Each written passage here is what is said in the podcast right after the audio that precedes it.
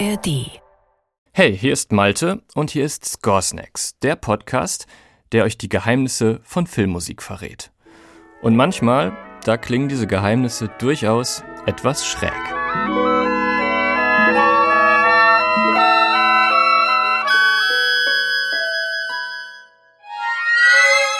Was diese schiefen und teilweise schwer zu ertragenden Töne zu bedeuten haben und warum sie viel mehr Sinn ergeben, als das erste Hören vermuten lässt, das hört ihr jetzt in dieser Folge. Heute in Scoresnacks ein heißer Kandidat auf den diesjährigen Oscar für die beste Filmmusik. Poor Things.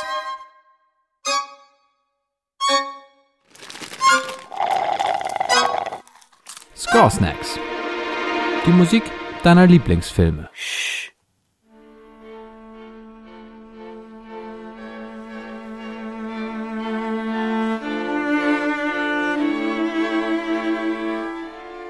Der griechische Regisseur Yorgos Lanthimos ist kein Geheimtipp mehr. Spätestens seit seinem neuesten Film Poor Things. Das weibliche Frankenstein-Satire-Drama ist 2024 nämlich für elf Oscars nominiert. Lanthimos wunderschön gefilmte, aber auch ziemlich abstruse Filme hatten in den letzten Jahren immer eins gemeinsam.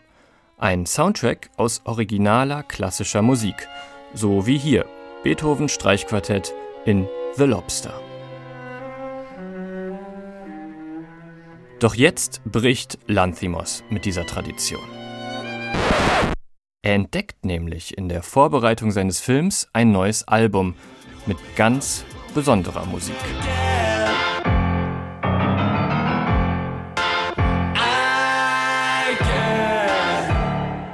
Es ist das Debütalbum des jungen Londoner Songwriters Jerskin Fendricks. Und die Musik, die fasziniert den Regisseur. So sehr, dass er dazu sagt, er könne sie mit Worten kaum beschreiben.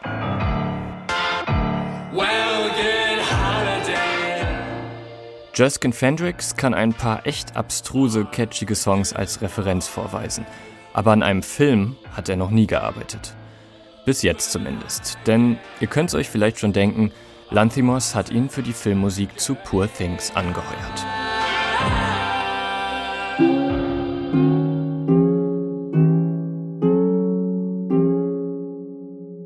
Na, welches Kind probiert sich da das erste Mal an einer Harfe aus?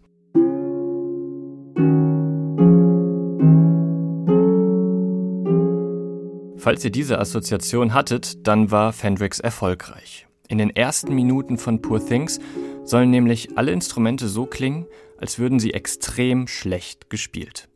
So als würden die Musiker sie gerade erst lernen. Dumm spielen steht sogar über den Noten als Spielanweisung. Passt irgendwie zu unserer Hauptperson im Film, Bella.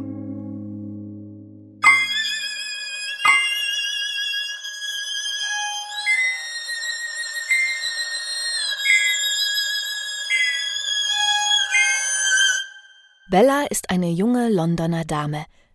Doch sie verhält sich seltsam.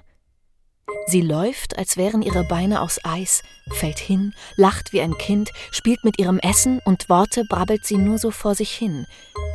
Verstehen kann man sie kaum. Und auch aufs Klo zu gehen, das muss sie erst noch lernen. Bella ist nämlich das Werk eines Wissenschaftlers, des Arztes Godwin Baxter. In dessen Haus laufen die absonderlichsten Tiere umher. Hundeköpfe auf Hühnerbeinen zum Beispiel. Solche Kreuzungen hat Godwin Baxter schon oft erfolgreich zum Leben erweckt. Bellas Geschichte beginnt mit dem Tod einer jungen Selbstmörderin. Den Sprung von der Brücke haben wir in der ersten Szene des Films gesehen. Victoria heißt die Selbstmörderin und sie klang so.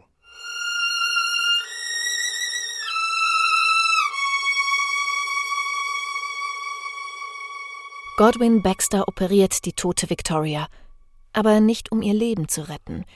Zumindest nicht wirklich.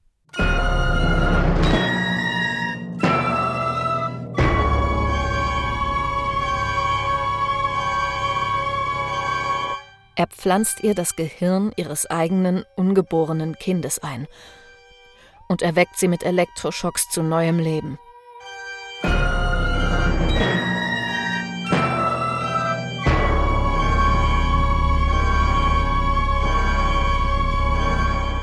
Wir hören das Victoria-Motiv mit extremer Kraft und die Orgeln, die sowas wie Alarm oder auch Pulstöne spielen. So wird die Leiche musikalisch neu belebt. Der neue Mensch, das neue Wesen heißt nun Bella. Sie ist Mutter und Kind zugleich. Bella wird also durch die Hand von Godwin Baxter geboren, körperlich eine Frau, geistig naiv und unschuldig wie ein Säugling. Und auch musikalisch nur noch ein schwacher Widerhall des Motivs der Frau, die sie mal war.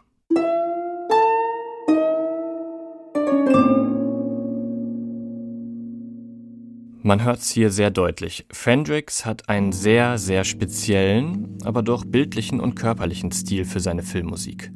Bella klingt irgendwie unmenschlich, künstlich und falsch. Das kommt vor allem durch die Harfe, die der Komponist in der Post-Production total verzerrt und neu gepitcht hat. Aber unsympathisch klingt Bella eigentlich nie. Wenn sie anfängt, die Welt zu erkunden, Moral und auch ihre Sexualität kennenlernt, dann hat das in der Musik immer was Voranstürmendes und sehr Ehrliches. Die Musik ist der Sound für Bellas Synapsen, die sich neu verbinden.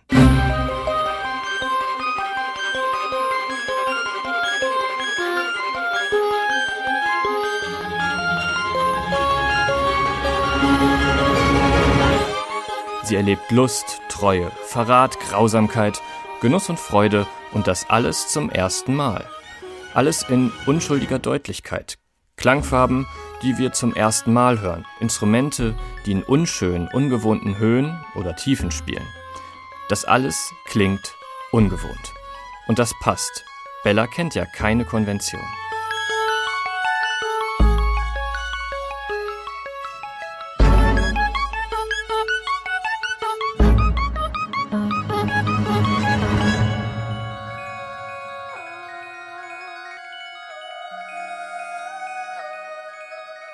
Wie Bella entwickelt sich auch die Musik in Poor Things immer weiter.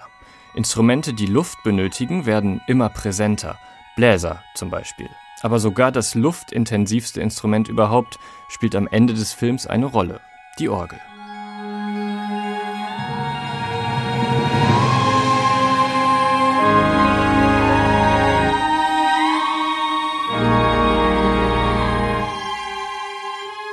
Bella ist von der seltsamen Kreatur, der verzerrten Harfe, zu einem echten Menschen geworden, einem frei atmenden Menschen.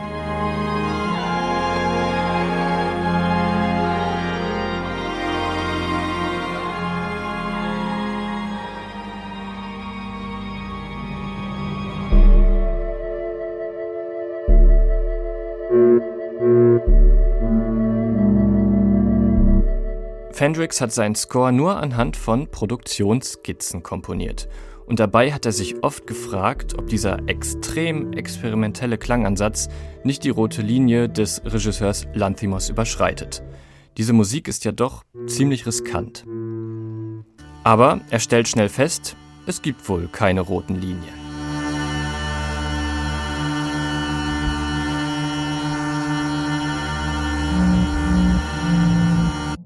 Zum Glück.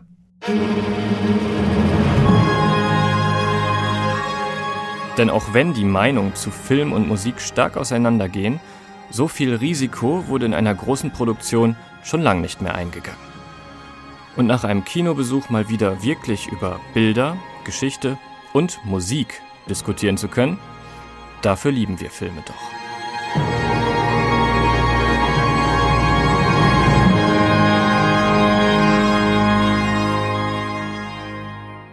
Host und Skript Malte Hemmerich. Headwriter Jakob Baumer. Redaktion Chris Eckert. Sprecherin Henriette Schröers. Assistenz Annika Kichle. Wir haben die Musik deines Lieblingsfilms noch nicht besprochen? Das lässt sich ändern. Schreib uns einfach eine Mail an podcasts.swr2.de oder einen Kommentar in deiner Podcast-App.